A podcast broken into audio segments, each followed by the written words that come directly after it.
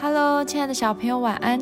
今天小安姐姐睡前祷告的主题是必得安息。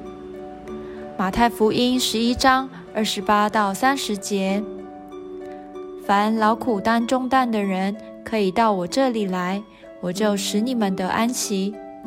我心里柔和谦卑，你们当负我的恶，学我的样式，这样你们心里就必得享安息。因为我的恶是容易的，我的担子是轻省的。安息就像一张舒服的大床，当你躺上去的时候，就不需要再出任何一点力气，你只要闭上眼睛，好好休息就可以了。今天的经文说：“凡劳苦担重担的人，可以到我这里来，我就使你们得安息。”的确，主可以释放我们的压力，减轻我们的重担。只要我们抓住这个秘诀，来到主面前，神用六天造了万物以后，在第七天就安息了。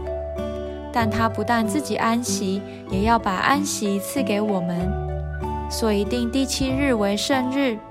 当我们全心敬拜赞美他，我们的心灵就得以进入他所赏赐的安息，而且重新得力，继续面对我们的生活。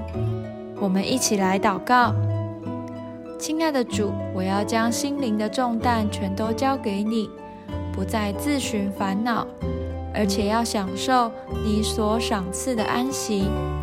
恳求你带领我，让我能够因着安息重新得力，不再疲倦。奉主耶稣基督的名祷告，阿门。